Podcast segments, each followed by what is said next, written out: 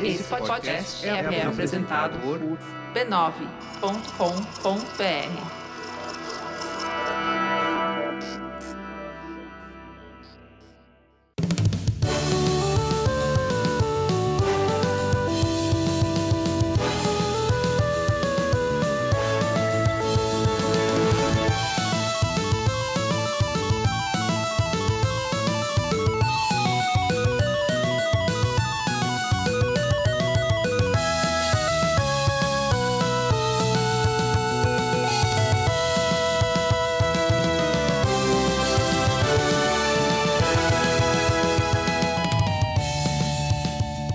Ao vivo, o Poco Pixel número 139. Eu sou o Adriano Brandão, do meu lado tá o Danilo Silvestre. Tudo bom? Tudo bom, beleza? Muito bom. Qual que é o tema de hoje, Danilo? O tema de hoje é Me dê motivo. A gente vai falar hoje sobre o porquê que a gente continua jogando um jogo de videogame depois que a gente já se divertiu com ele. É, eu não quero saber por que você começou. Porque- é saber porque é legal, Você não consegue né? parar essa desgraça. é. Isso, porque assim, quando a gente pega um jogo, a gente se diverte com a jogabilidade dele, porque a gente acha interessante, é uma novidade, a gente aprende, a gente domina. Mas tem mais que isso. Tem pessoas que ficam 40, 50, 60 horas. Eu, por exemplo, e eu inclusive estou sugerindo esse tema só pelo fato de que eu queria contar pra todos que eu fiz 100% no Homem-Aranha de Costas. É só isso. Queria dizer que você tem uma, É uma platina no, no- no PlayStation Isso. 4. É isso? Exatamente. eu Bom, platinei o Homem-Aranha de Costas. Já informou, então podemos acabar o episódio? Isso, é, o objetivo de tudo era informar, Era só informar era vocês. só falar isso. Abraço! Eu só queria dizer que eu fechei o Homem-Aranha e eu fiquei horas e horas e horas lá resolvendo coisas idiotas, tipo capturando pombos, assim, tipo, só pra Consegui um, um troféuzinho. conseguir um troféuzinho. E eu fiquei pensativo, por que, que eu fiz isso, né? É, é isso que a gente vai discutir isso hoje. O que, que o videogame, o que, que a indústria dos videogames inventou pra gente continuar jogando um jogo que a gente já se divertiu com ele. Já foi, já deu, mas a gente continua lá. Por que, que a gente continuava explorando antes de desistir troféu e achievement? É, exato. O que, que fazia as pessoas jogarem Pong? que não tinha nem pontuação, você tinha que anotar num caderninho. Que uma, tinha uma versão mais evoluída do Pong que vinha com um treco de plástico pra você colocar os seus pontos. Manualmente, é. Tipo um, aquele placar de pebolinha, assim, ah, sabe? sim, sim. Vinha Olha que legal. isso, é, tá vendo? Que chique. Chique, né? Não tinha nada e a gente continuava jogando. E hoje tem que ter milhões de coisas, e achievements, e troféus, e platinas, e coisas assim. É o tema de hoje. Boa. Mas antes a gente tem que falar sobre outras coisas. Ou já deixa mais difícil. Não, não, não, Não veio nada. não, não, não consegui, não consegui juntar os temas. É, tudo bem, não é sobre gonorreia mesmo. Não.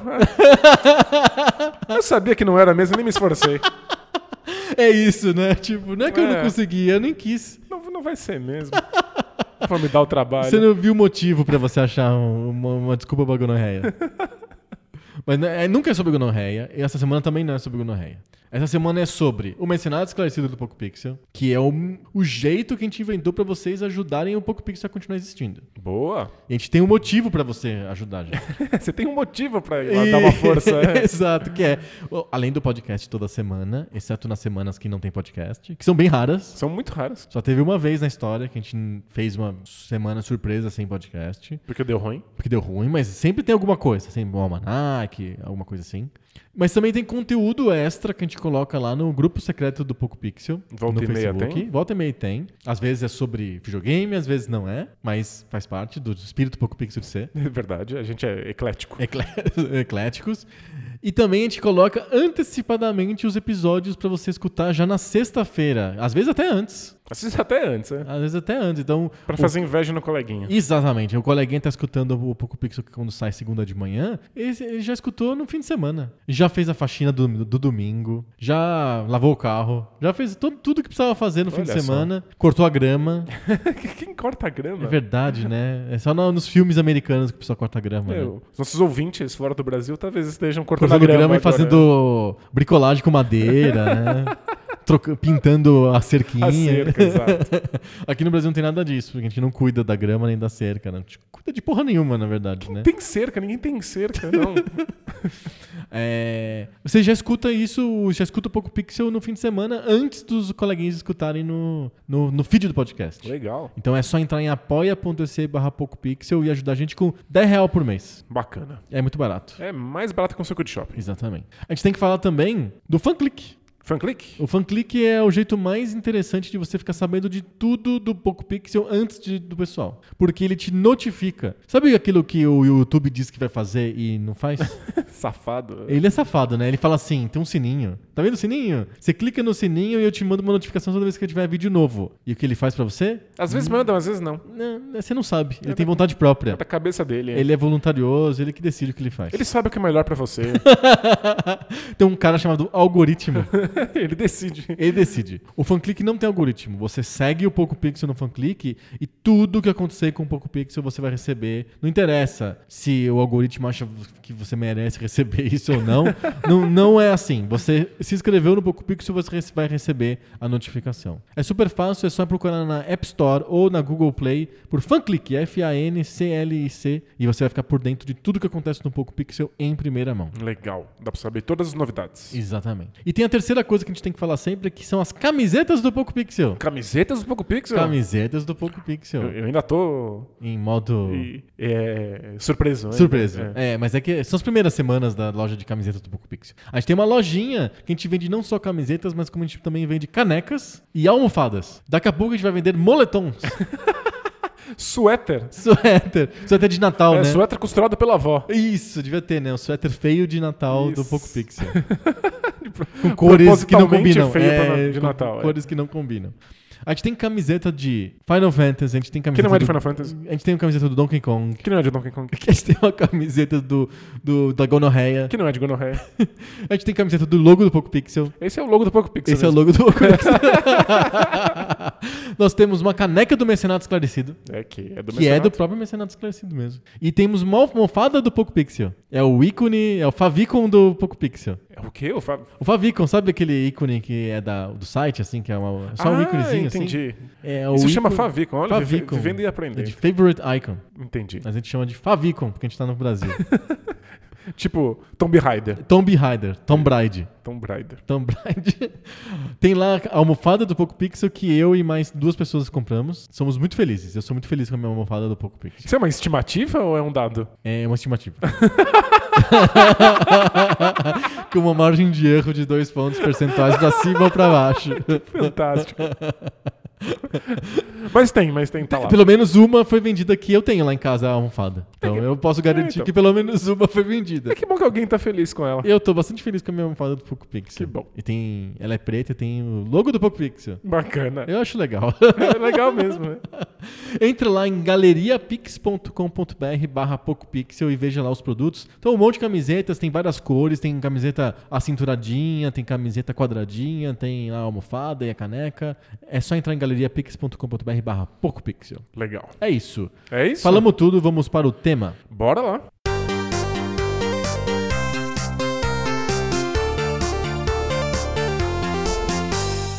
Essa semana eu fiquei vários, várias noites caçando pombos, achando mochilas perdidas na cidade e refazendo coisas que eu já tinha feito, só que de um jeito melhor, pra poder conseguir uma bolinha prateada no, na PlayStation Network, porque eu fechei 100% do Homem-Aranha de Costas. E aí você pode agora ostentar lá no seu perfil na- na- no, no PlayStation. E como isso não foi suficiente pra você, você tem que ostentar também nesse podcast. Exato, que o lance é a ostentação.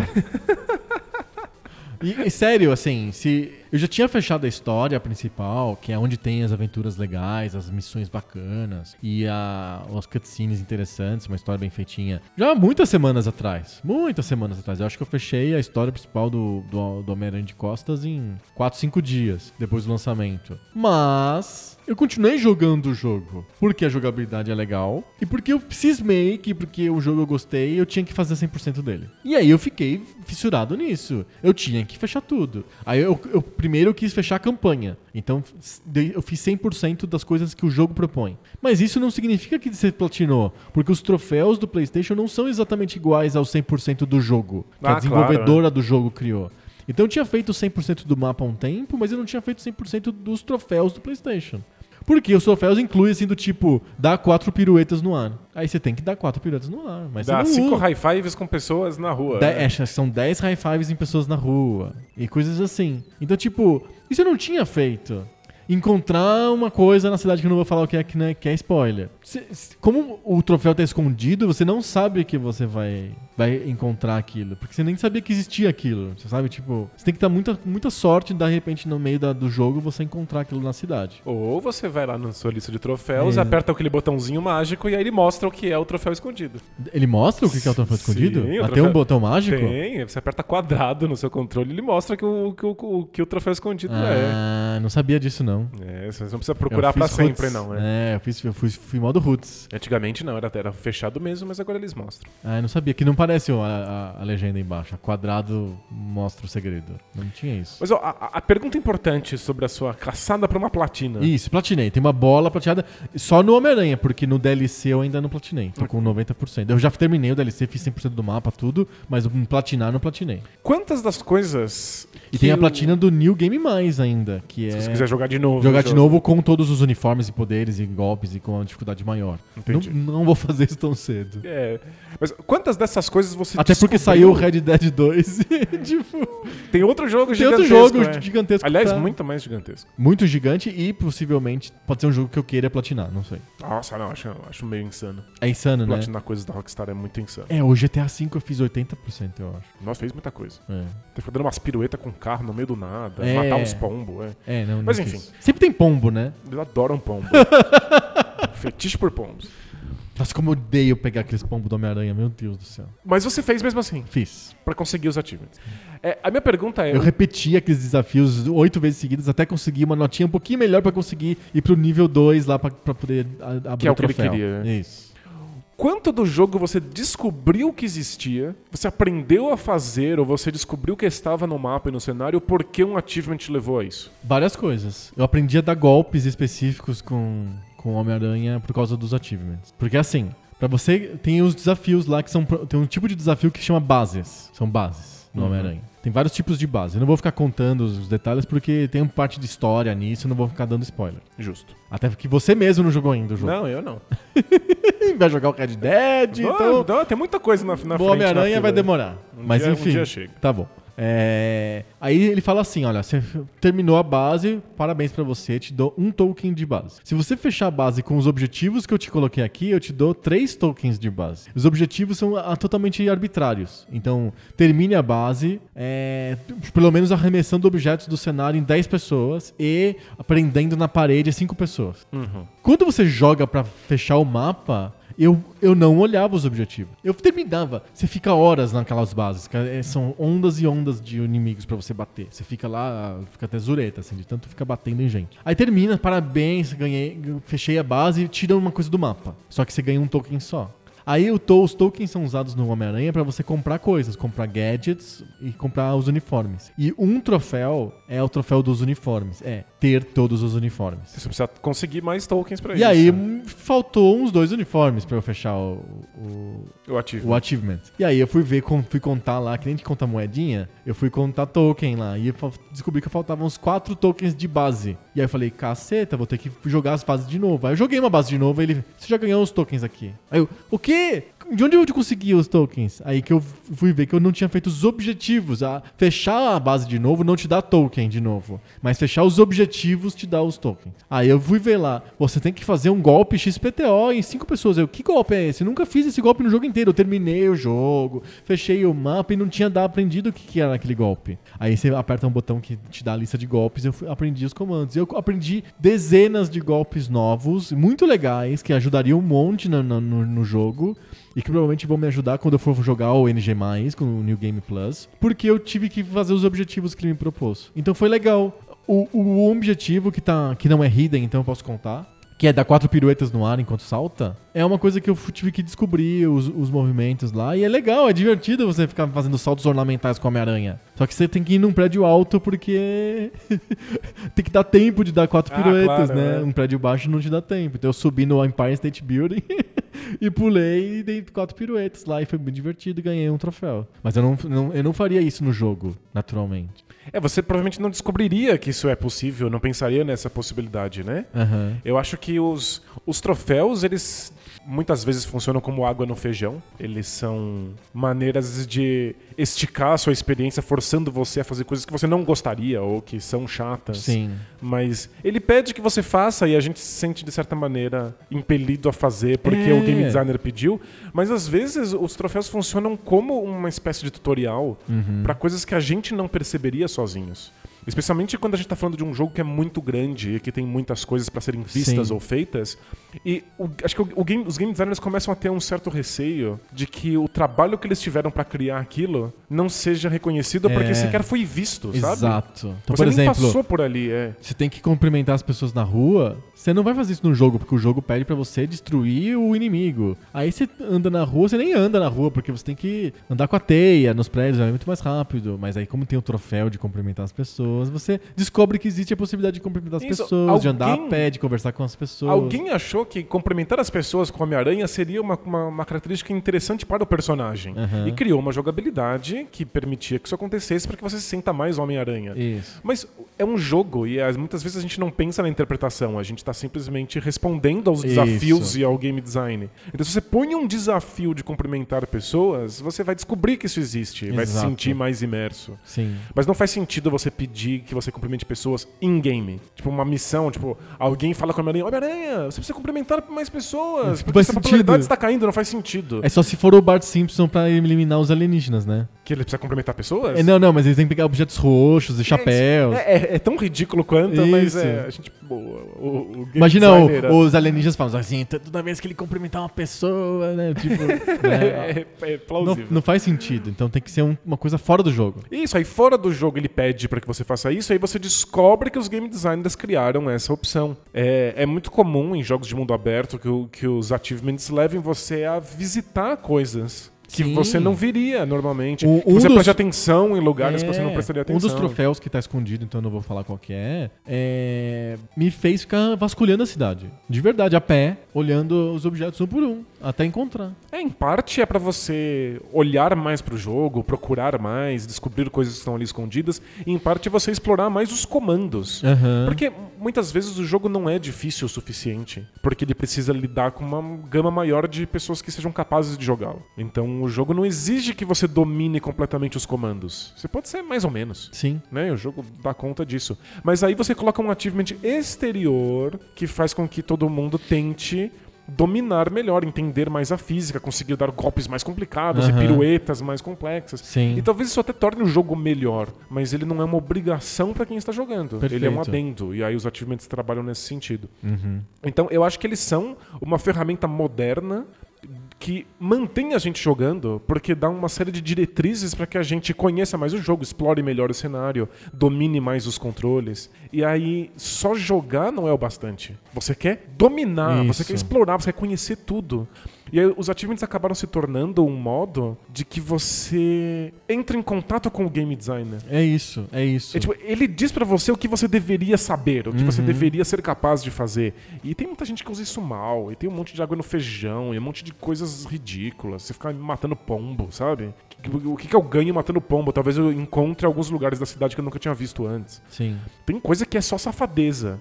Mas também é um modo de você ver o que, que eles queriam que eu tivesse visto É. nesse jogo. né? É, o Homem-Aranha de Costas, ele cria um monte de coisas no mapa que são obviamente pra dar interesse pro jogo depois que você fecha a história principal, mas ele coloca, ele cria missões pra isso. É muito interessante o jeito como ele cria coisas no mapa. Porque o GTA, por exemplo, lá ficar matando pombos é uma coisa que não, não tem uma missão que te explica, olha, você tem que matar pombos. É uma coisa que você descobre meio que à toa lá e é totalmente alheio à história.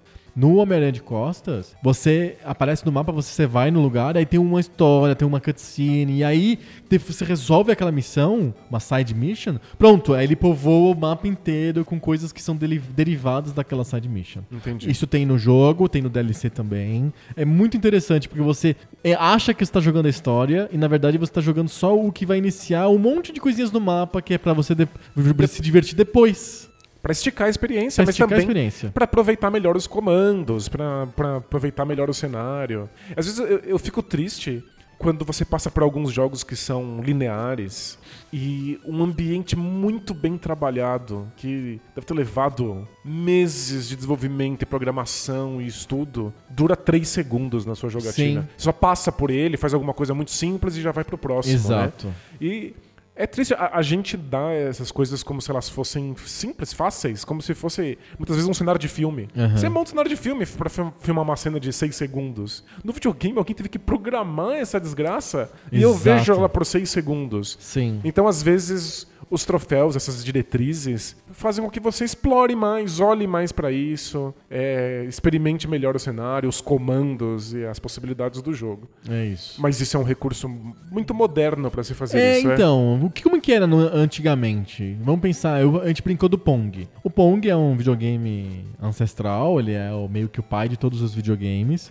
E aí, ele não tinha absolutamente nenhum estímulo extra à diversão que o próprio jogo te dá. Nada. As primeiras versões não tinham placar. Você só tinha o- a raquete e a bola. É, é uma, uma confiança, é, é uma falta de estrutura que exige que o criador do jogo confie inteiramente no seu jogador. Aham. O jogador é o responsável por tornar essa experiência do Pong Um pouco prazerosa, mais duradoura. ou duradoura, divertida. Então você confia que ele cria um campeonato de Pong. É como o futebol, sei lá, as regras do futebol estão dadas. Se você quiser fazer um campeonato de duas horas, um campeonato de meses, você que se vira pra fazer. É, você se vira aí, você marca o placar, você faz o campeonato, Isso. você vê se vai ser de dupla, se cada um troca a cada ponto, Aham. se é por time. É você que tem o que, videogame que meio dar co- conta disso. É, é. o videogame meio como um equipamento, como uma bola, sei lá. Isso, que é o, o que a gente chama de brinquedo, no Aham. fundo. Que é esse objeto que tem algumas regras próprias, mas é quem está interagindo com o brinquedo quem cria de fato as Certo. regras que tornam aquilo Aham. prazeroso ou não. Que estica aquilo ou não, que cria motivo, usando o, título do podcast, que, que, que cria um motivo pra continuar brincando. Exatamente. O, eh, tem muita gente que, que, que pensa em, em brinquedo, falando assim: olha, eu vou criar isso, e aí a criança vai brincar exatamente do jeito que eu quero. Não. E, e o- o- é costuma ser o pensamento do- de quem usa o brinquedo como ferramenta educativa. Né? Ah, os famosos brinquedos educativos. É, ela vai brincar dessa maneira com o brinquedo e aí ela vai aprender matemática. Aí quando você menos percebe, a criança tá pegando os cubos numéricos lá e fez um prédio com aquilo. Ela tá Uhum. pouco se lixando se aquilo tem número ou não. É um desenho que tá escrito no, no cubo. É, só. tanto faz. Ela tá, ela tá montando prédios, faz um túnel. Uhum. E ela saiu do controle. Porque se trata de um objeto e aí a criança é quem vai pensar no qual é o motivo pra usar aquele objeto. Ela, o, o motivo é dela. É autoimposto, né? Exatamente. Então, quando a gente tá falando de jogos muito simples, com pouca estrutura, com poucas regras, é, como o Pong, por exemplo, você tem que lidar com o jogador. É o jogador quem vai criar os próprios motivos. Uhum. Quando ele não for capaz de, de pensar nesses motivos, o jogo perde o sentido e ele para de jogar. Perfeito. Talvez esse seja um dos motivos pelos quais esses jogos iniciais é, durem tão pouco pra gente hoje. Pra gente hoje, porque a gente tá treinado com lá com GTA e com Homem-Aranha de Costas, que precisa de ter um estímulo constante vindo do jogo pra gente. Isso, eu quero que o jogo me diga o que, É. que ele quer que eu faça. Porque a, a gente joga esses joguinhos do Atari que são super importantes e que a gente, no Tem nosso carinho caso por eles. jogou eles na infância, então eles foram muito importantes. A gente tem uma sensação de nostalgia enorme. Em três minutos eu penso, por que eu tô jogando isso em Enduro? Não me leva a lugar nenhum, ele não tá pedindo nada de mim, eu fico aqui. Mas o Enduro, o Enduro é um dos, um dos primeiros jogos que tem um, que o game designer cria um motivo pra pessoa continuar jogando. Mas vamos pensar, vamos voltar um pouquinho antes do Enduro. O Enduro Tá. já é do final do Atari, lá Eu- da Activision. Eu só chutei um jogo de Atari. é. É, mas, mas, mas, mas faz sentido. Ó, se a gente pega os primeiros jogos de Atari, tirando lá o. ou de arcade, vamos, tirando o Pong, vamos pensar, por exemplo, no Space Invaders. Boa. O Space Invaders é um jogo que basicamente é uma repetição de, de jogabilidade, em que existe uma pequena mudança na dificuldade, mas ela é sutil. Então você joga a mesma coisa o tempo inteiro, mas com pequenas variações de dificuldade. É, muda um pouco os padrões, a velocidade. é. alguma coisa assim. O motivo ainda é autoimposto.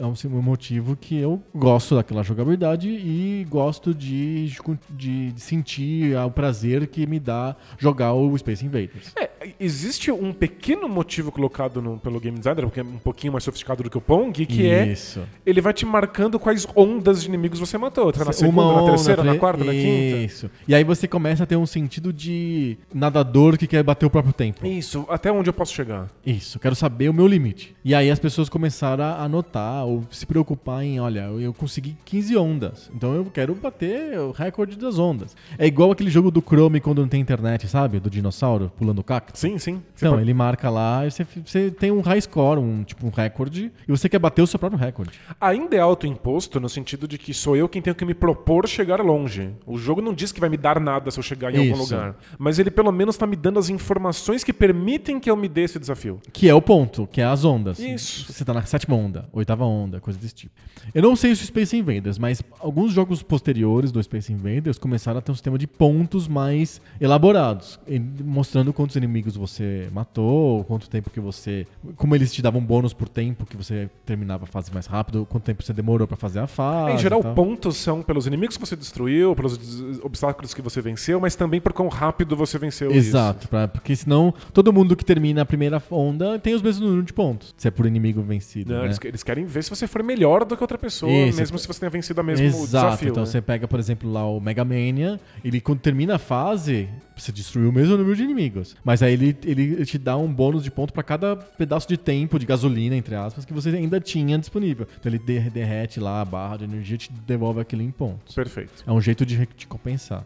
E aí os pontos são um jeito mais sutil de você se competir. Porque aí tem mais variáveis. Não é só eu cheguei na sétima onda. Eu cheguei na sétima onda melhor do que o meu amigo que também chegou na sétima onda, mas ele demorou mais, por exemplo. Então ele cria uma competição um pouco melhor. E aí os, os arcades começam a incluir neles o sistema de high scores.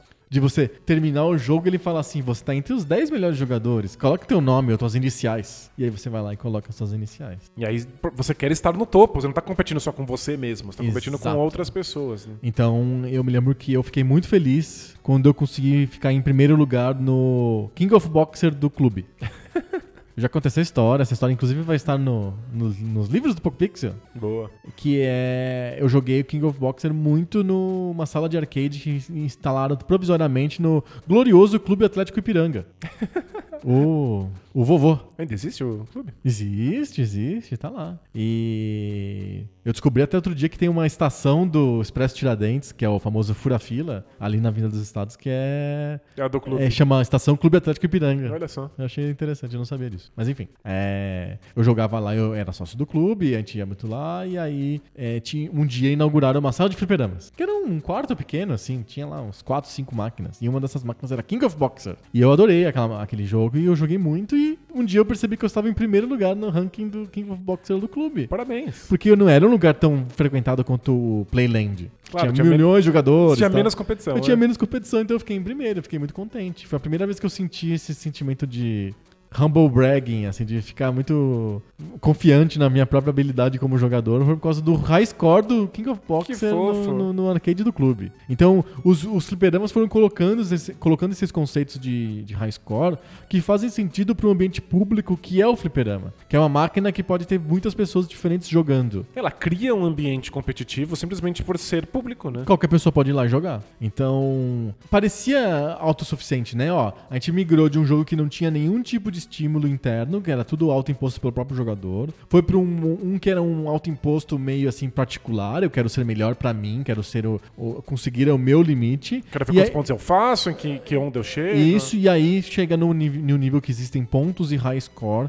pra descobrir como você é bom perto dos outros jogadores. Que é um sistema mais competitivo, um sistema menos autocentrado e mais orientado pro, pra comunidade, digamos assim. E o legal é que isso, isso dá uma, uma vida mais longa pra um jogo que não se sustentaria sem isso. Então, por exemplo, o, o caso do Mega Mania, o jogo de navinha do, Aham. do Atari. Existe uma, uma certa graça no jogo em si, se você esquecer os pontos e o high score e tudo mais, que é simplesmente ver como é que vai ser a próxima onda. Eu já ia chegar nisso, é. Porque os inimigos que vão vindo no Mega Man são progressivamente diferentes. Diferentes, Você quer ver qual é o próximo. é Era, era interessante. a minha principal motivação de jogar Mega Mania era descobrir qual que era. Eu que bati no microfone. É.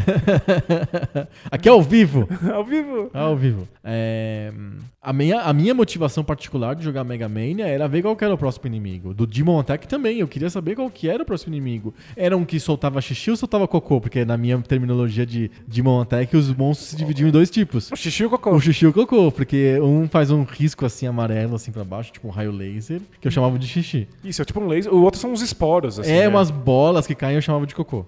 Os esporos e os lasers viraram xixi e cocô. Xixi cocô. Perfeito. É uma criança de 7 anos, né? Faz todo sentido. Tudo é xixi, cocô, pum, é, vômito. Criança adora nojeira. né? Criança é um ser escatológico, né? Exato.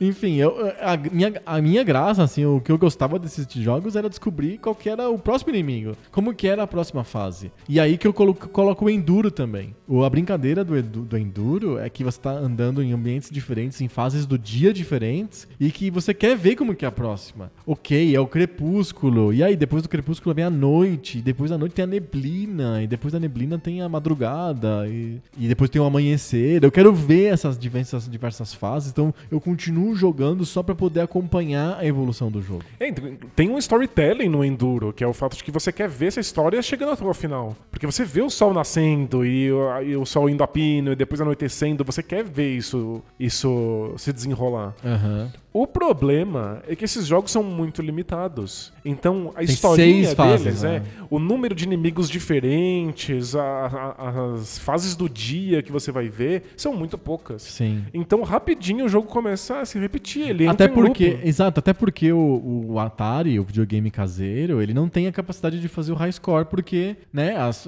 é só você só você joga, não tem, né, iniciais e coisas desse tipo. Até, e ele teria que gravar coisas no cartucho que também que não era não faz. fácil. né? É, o fliperama já tinha dificuldade de gravar. Ele tinha que ter uma memória lá é, que baseava nas iniciais. Ele não tinha certeza. Se você fosse mesmo as iniciais que eu, quem que é o high score? Uhum. Eu lembro do NBA Jam? Sim. Do de fliperama? Que você tinha que colocar suas iniciais e a data de nascimento. Ah, é pra diferenciar. É pra diferenciar. Ah, que fofo, não, não, não, não tinha pensado nisso. É, é só pra diferenciar. Enfim, o eh, de alguma maneira a comunidade resolveu o problema do Atari com fotos de tela. As pessoas terminavam os jogos, tiravam fotos da tela e mandavam pras revistas que falavam assim: olha, o, o Zezinho aqui foi o melhor jogador de enduro do mês. Pra co- co- construir um sistema de high score mesmo num videogame que não dava conta disso. Exato, então eu me lembro que as revistas explicavam como que você colocava a câmera, não sei o que, posicionava, apagava a luz e usava a configuração do filme, né? Porque a gente tá falando de câmeras de filme, de analógicas, né? Isso, tinha que mandar revelar a foto. Isso, e aí você tinha que fazer todo um esquema pra bater a foto, pra mandar pra revista, pra a revista mostrar que você era o melhor jogador de Super Mario 1 do planeta. Então essas revistas começaram a fazer um papel de high scores globais, o que a gente chamaria depois de leaderboards Perfeito. que são bem fortes hoje no mundo online, mas no mundo offline era com foto que você mandava pra Nintendo Power. Então, E longe de mim dizer que esses jogos só têm valor ou só são divertidos se você tá competindo com, com as pessoas do, Do planeta inteiro. do planeta, lá no Nintendo Power, ou com o pessoal que vai no, no, no seu arcade. Esses jogos são divertidos em si. O que eles não são é longevos. Eles não duram muito Aham, tempo. sim. Então, depois de ver as ondas do Mega Mania, São as sete, sei próximas vão ser iguais, mas com cor diferente e Mais mais, rápido, rápidas. é. O Enduro, depois do primeiro dia, o segundo dia acontece exatamente igual. Tudo tipo, igual. é na vida real, né? O próximo dia é igual ao anterior, é, a né? vida, é a vida do, do dia da marmota. É isso. Mas vai ter tudo mais rápido e mais difícil. Então, se você não se propor, eu quero vencer essa dificuldade mais elevada, eu quero chegar mais longe, eu quero competir com alguém, o jogo não tem muito a oferecer mesmo. Exato. Ele não tem muita- muitas jogabilidades a serem exploradas. E se ele tiver, se ele tiver alguma coisa incrível que você precisa aprender a fazer pra ir bem no enduro, você só vai descobrir se você estiver competindo. É, é Se isso. você quiser ir mais longe. Porque senão, o jogo não te pede que você faça nada. Você simplesmente continua lá, ah, morri, começa de novo. É. Mais um dia. Eu vou contar um pouco do, do- de como que eu consegui sustentar um jogo por anos. Totalmente com elementos extra-jogo, que foi eu criando a comunidade em volta de mim de jogadores de Konami Soccer. Você foi o maior pro- propagador de Konami Soccer do Brasil. É, é, eu acho bem possível. e continuo sendo, porque eu falo do Konami Soccer aqui no é verdade, Pixel. é. Um dia a Konami vai vir te agradecer. Ah, não, a Konami não existe. A Konami nem existe mais. Um dia eu vou comprar a Konami. É, Vocês do Bola Presa vão comprar o Milwaukee Bucks, eu vou comprar a Konami. isso, só- por carinho, né? Só você pôr na estante. Você tem que comprar. É, só eu comprei a a Konami, tá aqui, ó. Tá na, porta, na segunda porta à direita. É um papel e oito reais. Então. É, a gente, o jogo de futebol de MSX, ele é, um, ele é assim do tipo, você joga 4 minutos, terminou o jogo, acabou. Não tem. Supostamente não tem muitas tem- nuances. Não, não, tem, muito- high score, não, não tem tem, muita- como você tirar foto e mandar pra revista, não tem ranking, não, Não tem, tem uma nada. jogabilidade que é que você fica explorando por, por meses. Não tem é. outra fase, não tem nada disso. Simplesmente você joga e acabou. E aí, como você faz? Eu gosto daquele jogo, eu quero continuar jogando, mas eu preciso de encontrar em mim mesmo motivação pra continuar jogando. Porque só fazer gol e ganhar do computador eu já consigo. Só chamar o meu amiguinho e ganhar dele eu já, já ganho. Tem que ter outra coisa. E aí eu criei junto com os vizinhos, e participou de alguma maneira também e tal. É, times com nome de jogadores, fa- fajutos desenhos, e campeonatos long, long- longuíssimos, e campeonatos curtos. Campeonatos que são importantes, campeonatos que são menos importantes, ranking. E aí, Liga, li- Copa. É, tinha de tudo. Tinha jogador que era trocado, vendido. Tudo no papel, tudo no caderno com desenhos. Que não existiu no jogo. O jogo era o mesmo jogo de futebol sempre. Inclusive, todos os jogadores são o mesmo. Aquele. Bigod- aquele bigodudo. bigodudo, né? Barrigudo bigodudo. É isso. Mas não, na nossa cabeça eles eram todos diferentes. Todos diferentes, com nomes potenciais diferentes. Eram, eram bons e ruins. E aí você tava perdendo o jogo, você falava assim: olha, vou substituir o goleiro. Não substituiu nada, o jogo é o mesmo, mas na, na cabeça, o fato de você ter avisado pros amigos: ó, tô substituindo o goleiro. Magicamente o goleiro pode fazer uma grande atuação.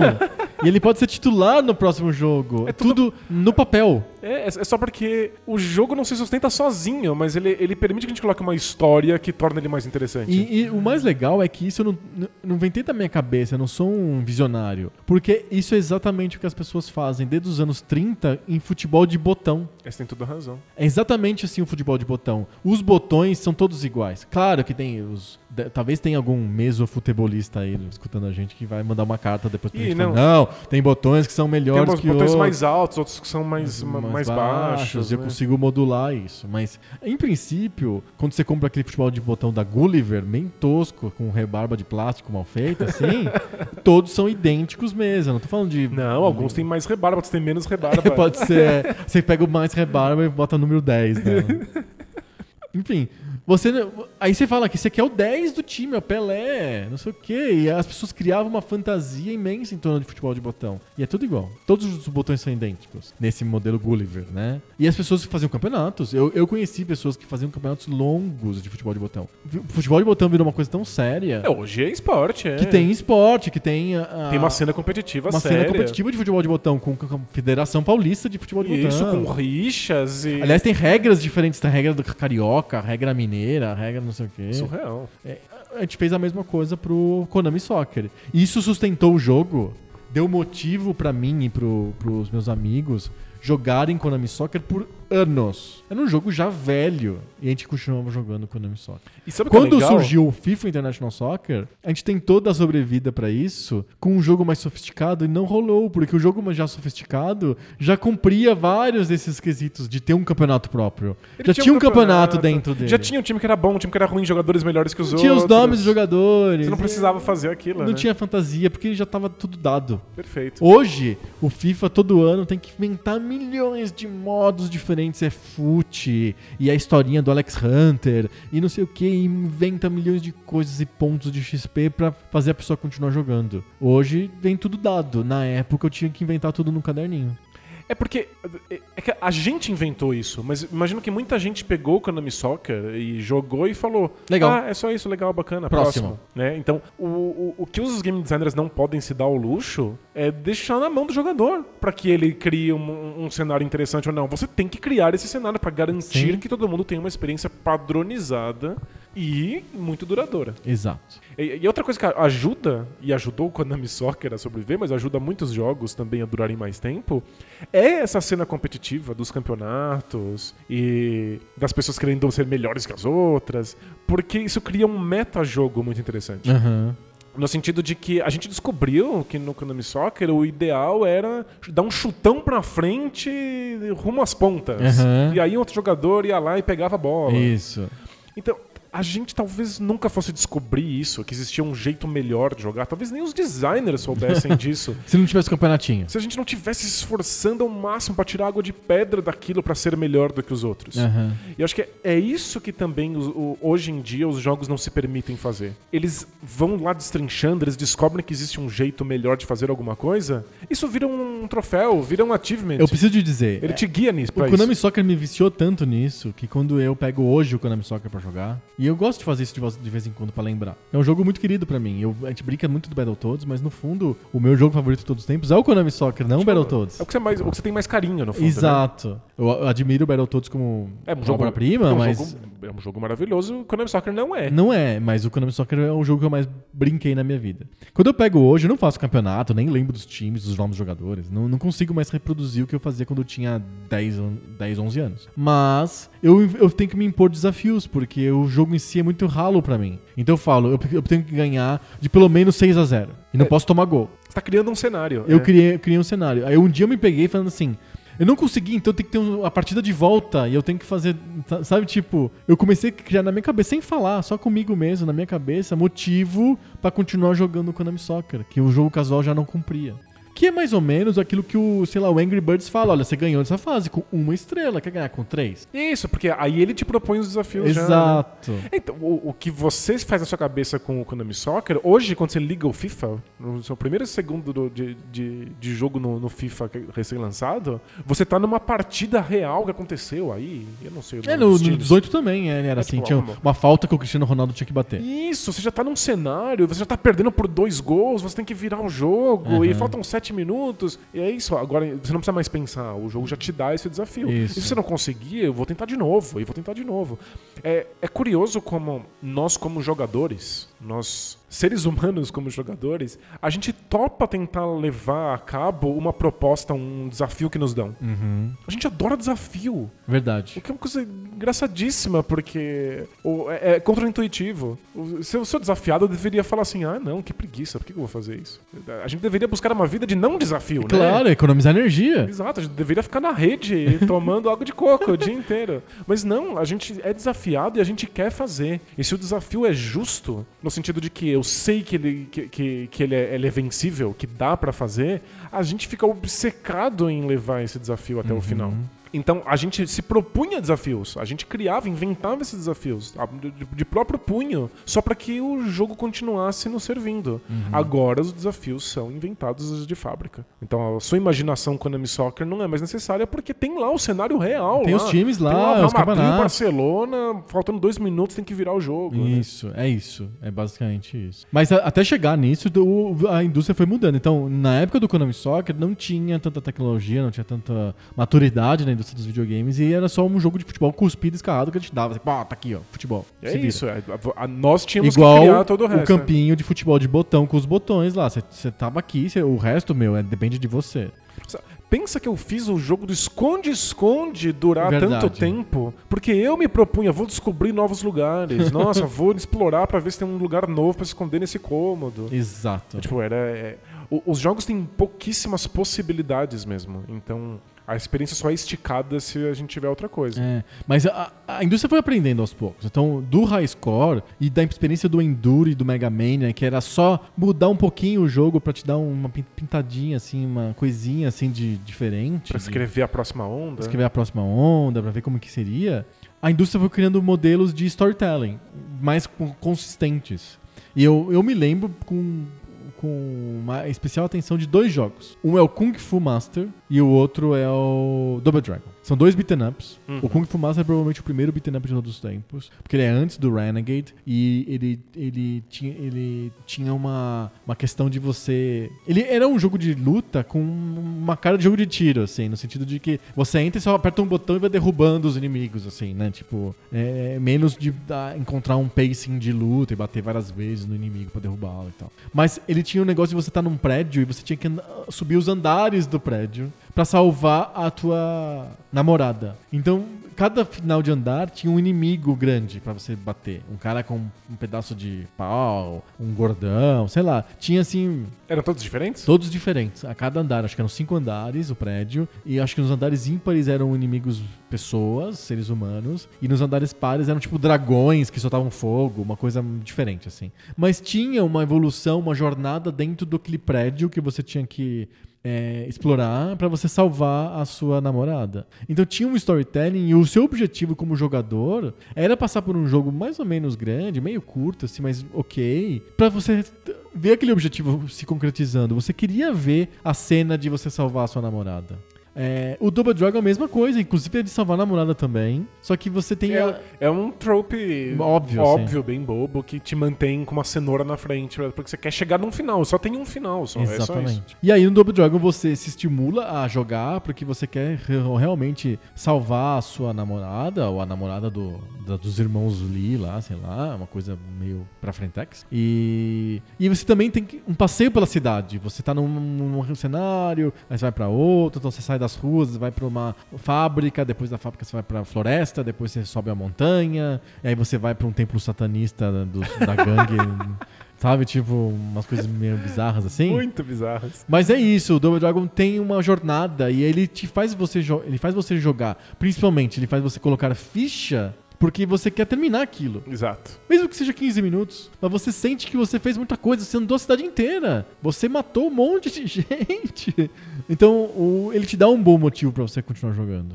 É, Eu, eu tenho uma experiência esquisita, porque a, a- a minha vida com videogames, ela é. Ela não, ela não segue a mesma linha temporal dos videogames. Aham. Porque eu joguei as coisas todas um pouco atrasadas. Certo.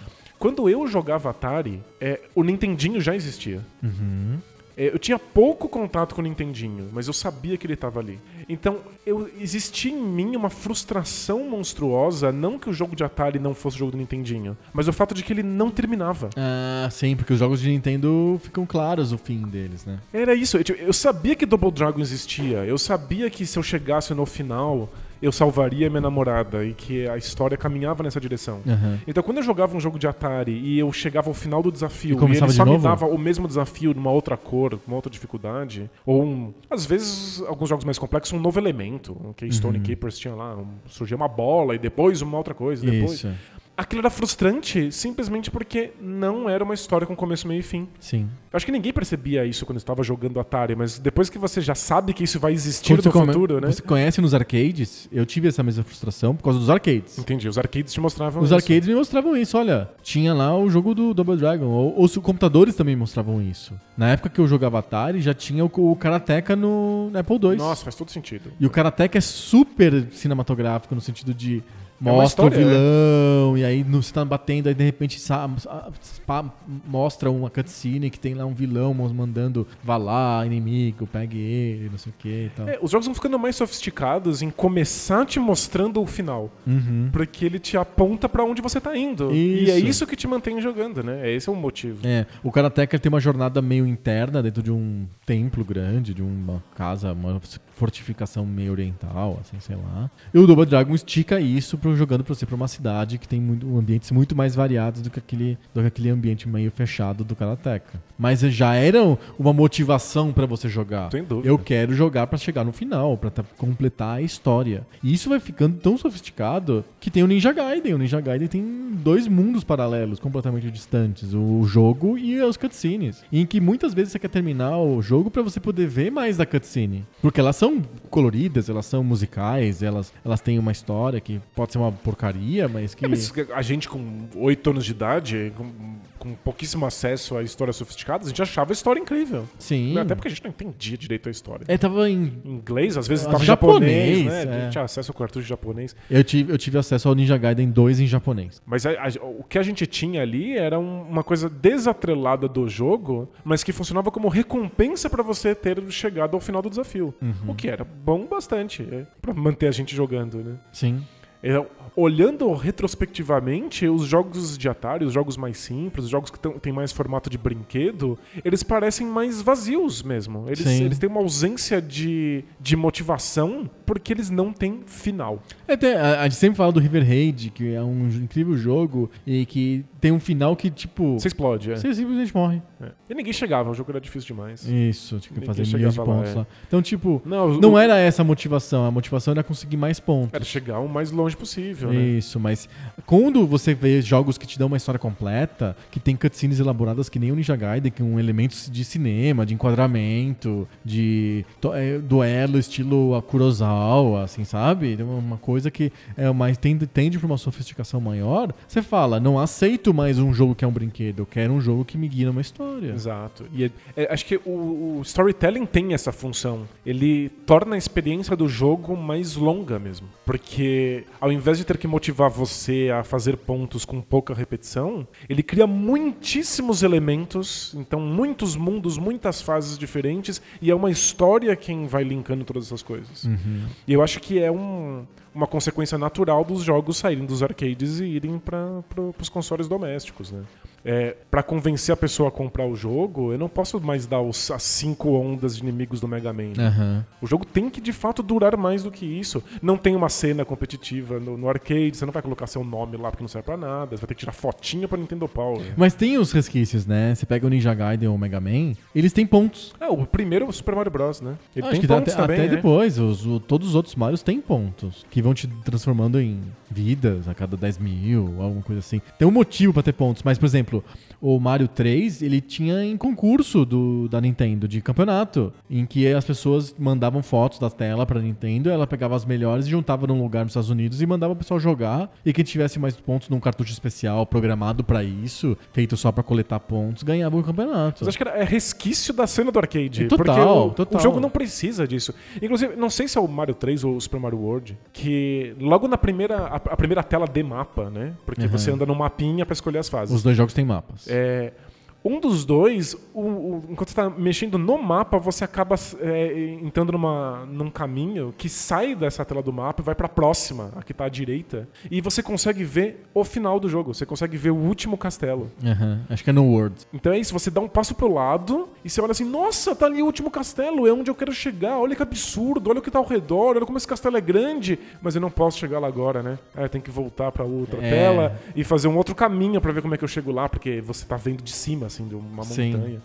É, o jogo já te apresenta o mais rápido possível pra onde você tá indo. É uma ferramenta narrativa, né? É muito legal. E o Mario, o Mario ele faz isso muito bem, né? Porque o Mario 1, ele é um pouco, como posso dizer, o storytelling dele é bem pobre, porque as fases são muito próximas uma das outras. As fases são muito parecidas umas das outras. Mas são fases diferentes. Só São de fases- ser isso já era incrível, assim. são eu fases diferentes absurdo, porque o né? mapa é um jogo baseado em mapas. Tanto que quando eles fizeram o 2 no Japão, e depois virou Lost Levels nos Estados Unidos, São só novos mapas. Eram só né? novos mapas. O 3, não. O jogo muda. A música muda. O, o gráfico das- da- do, do, do cenário muda. Os desafios inimigos, mudam. Os inimigos mudam. As roupas que o Mario pode vestir mudam. É, é- é incrivelmente rico em storytelling o Mario 3. Porque ele quer que o jogo seja uma experiência que te motive a continuar jogando aquele jogo difícil até o final. É, o, o Mario 1 é o Super Mario Bros, o primeiro, é sofisticado, porque quando você fecha o jogo e o que deveria ser o final de qualquer jogo convencional, o Toad fala pra você, a princesa está em outro castelo. Não é aqui não. Então você fala, caramba, então tem outro. Nossa, mas eu preciso chegar no final desse outro Aham, castelo. sim. Já é algo que, que te dá motivo pra continuar. É que o, o Super Mario 3, ele une todas as coisas. Ele te motiva porque sempre tem um próximo castelo. Mas ele também te motiva porque a próxima fase vai ser diferente. Os Sim. desafios vão ser diferentes, os inimigos vão ser distintos. Eu quero ver tudo. Então a gente sai de um. De um de um formato em que a gente se motiva a jogar por motivações que a gente se impõe, vai pra um, um cenário em que o jogo diz pra mim que tem um final, e depois entra num formato em que a, o- a riqueza de elementos é tão grande que a gente se motiva porque quer ver todas as coisas. Perfeito. A gente quer experimentar tudo que o jogo tem para oferecer, porque o jogo é rico bastante. Essa não era uma pretensão dos primeiros jogos, porque ela não era viável. Os jogos tinham pouquíssimos elementos. O Super Mario Bros 3 tem muitíssimos elementos, porque leva o videogame ao máximo. Sim. E é é impressionante como esses jogos acabam colocando o, o, o bastão tão alto pra todos os outros. É difícil fazer um jogo de qualquer tipo que não eh, siga esses elementos. Eu sempre penso nos jogos de esporte, que a princípio todos poderiam ser iguais ao, ao Konami Soccer. É só dois times jogando, né? Acabou. Não. No Nintendinho mesmo já tem coisas como o Nintendo World Cup, por exemplo, que você escolhe o campeonato. Que campeonato você quer jogar? Quer jogar? Copa do Mundo? Ah, é a Copa do Mundo. Então a fase 1 é contra o Brasil, a fase 2 é contra os Camarões. A fase... Tem fases com inimigos diferentes, cada vez mais difíceis. Você sente uma progressão, uma jornada que está fazendo um jogo de futebol. Então, tipo, é, não a, a indústria cria um, um jeito de ser que não tem como ela fugir. Nenhum jogo consegue ser diferente disso. Quando chega um jogo de boxe já moderno, que tem história, ou o próprio FIFA, que tem o Alex Hunter lá, a historinha do Alex Hunter, já prova que eu, eu quero uma experiência cinematográfica, eu quero assistir um filme jogando videogame. Eu quero motivar você a chegar no final. Exato. Videogames são uma, uma mídia bizarra em que as coisas só acontecem se você vence desafios. Essa é, é- é uma característica que só os jogos têm. Você é desafiado. Então, é, como eu falei, é, é muito contra-intuitivo que a gente tope esses desafios acontecendo. Então, o, o cara que está criando essa experiência, ela precisa o tempo inteiro pensar por que é que o jogador vai aceitar o desafio que eu propus. Então o desafio precisa parecer justo, o desafio precisa é, parecer vencível, ele precisa ser coerente, mas ele também precisa parecer que, que te- vai te dar alguma recompensa. Então é, é, é um formato mesmo de eu te coloco um, um obstáculo, mas te recompenso logo depois. O que, que vai ser essa recompensa é sempre a dúvida. Isso. Ag- Agora, em jogos jogos modernos, é uma história. Você vê o próximo passo da história. Mas mesmo os que não têm história, eles criam esses desafios repetitivos que você tem que ter um, você tem um objetivo pra você cumprir. Então, por exemplo, eu já citei, o Angry Birds você consegue fazer rápido, passar por todos os 38 puzzles. Mas aí ele fala assim: você passou tudo com uma estrela, você devia passar com duas ou três. Mas por quê? Porque se você tiver essas três estrelas, abre essa, essa próxima fase. Ah, que ótimo. Eu quero essa próxima fase. O que, que essa fase me dá? Outra estrela. Mas por que eu preciso dessa estrela? Não, não precisa de uma, não. Você precisa de três. Pra quê? Pra abrir outra fase. É isso. É, é que você não consegue. A gente não consegue perceber. Se a gente se afasta um pouco, você olha que você tá andando em círculos. Mas quando você tá dentro do jogo, quando você tá imerso nisso. Aquilo é motivante de verdade. É de verdade, aquilo é. É evidente que eu quero ir bem nisso, porque eu preciso dessa estrela. Então, por exemplo, você pega jogos que eu, eu tenho jogado muito com o Switch, o Dr. Mario, porque é um jogo bem legal. Do Nintendinho. Do Nintendinho. É um jogo muito divertido, tá? No, no- no- nos jogos que a- o- no Switch tão, foram revitalizados. É muito divertido. Só que eu não sinto. Eu sinto um certo desafio, uma progressão, mas eu tenho que prestar muita atenção em qual fase que eu tô. Porque quando você liga o jogo, ele pergunta assim: qual nível que você quer? Zero ou 15? Aí quando você ganha um nível, ele joga você pro nível seguinte. Só que depende de você lembrar qual que é o número pra você voltar pra aquele nível. Então não, não- não tem uma progressão de fato no jogo. A, a progressão É você é que, você, você que se controla, coloca. né? Eu fiquei pensando, nossa, eu queria que fosse um jogo moderno, que me desse achievements, que falasse assim, você terminou a fase com 5 segundos, que tivesse Vou te pôr na próxima fase. Toma, toma esse outro desafio aqui. Acho que eu tô viciado em achievements, que sistemas de emulação têm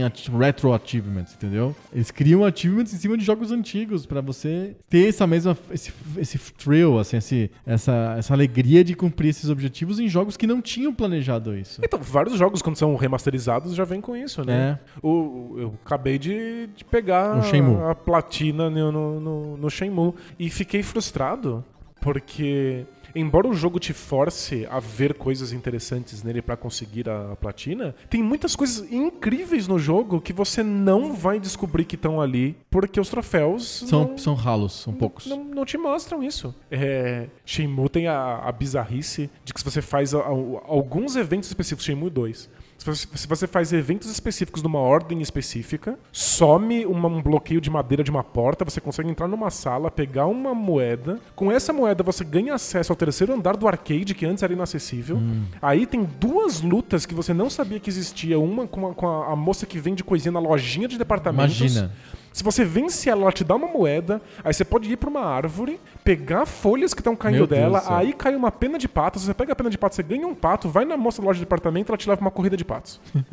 eu, eu não inventei isso. É, é, é, Isso é verdade. E ninguém vai ficar sabendo disso jogando, porque é uma coisa que você precisa fazer numa ordem muito específica, então é coisa de quem É, é o famoso coisa de Nintendo Power.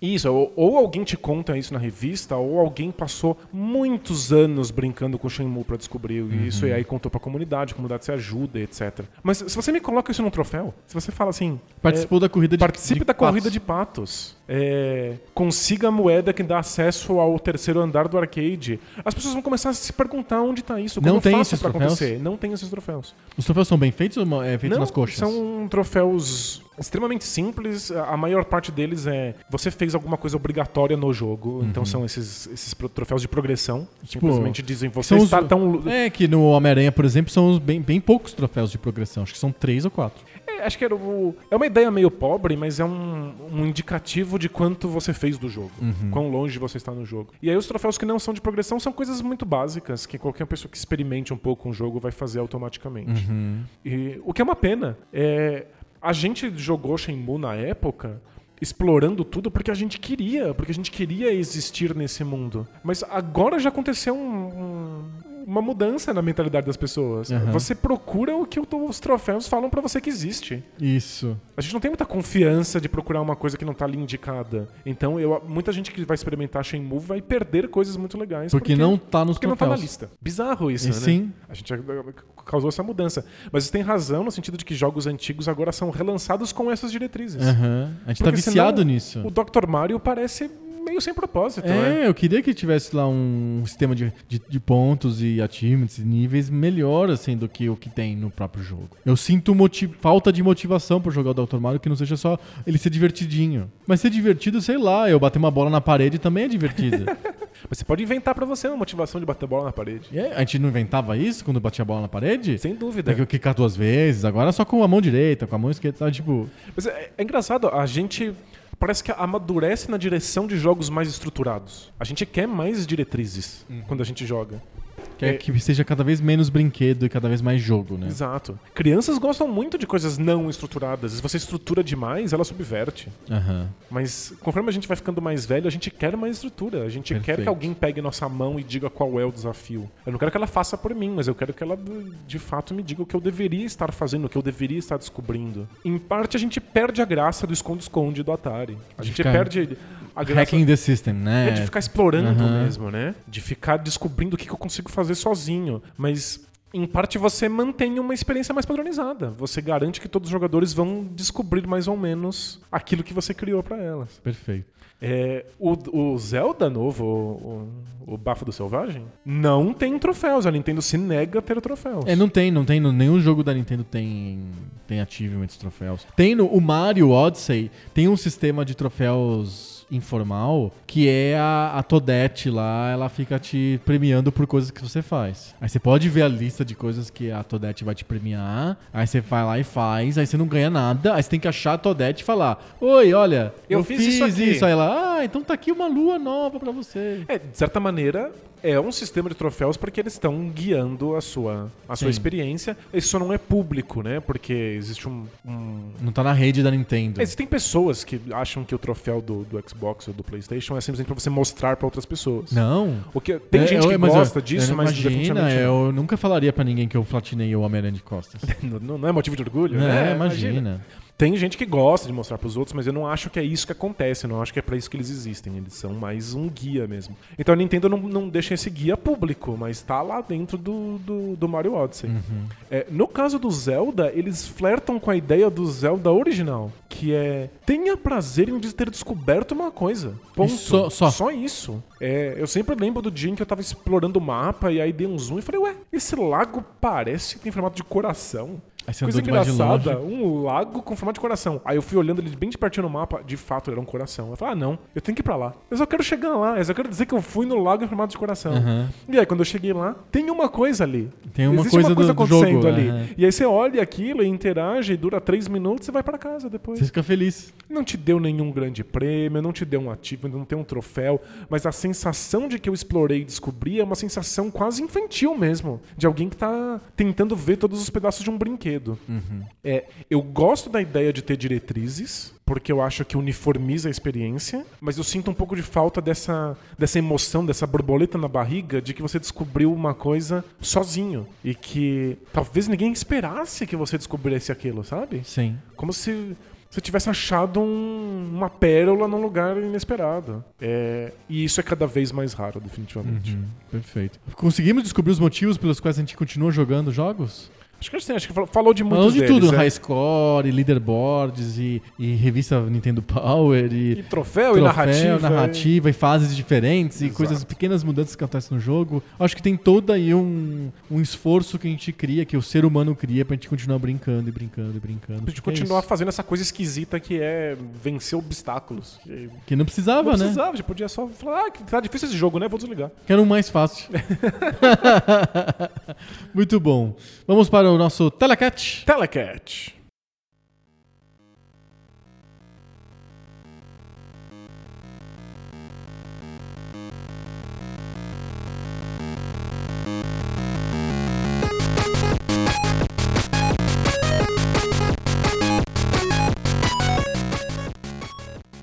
Telecat. Telecat.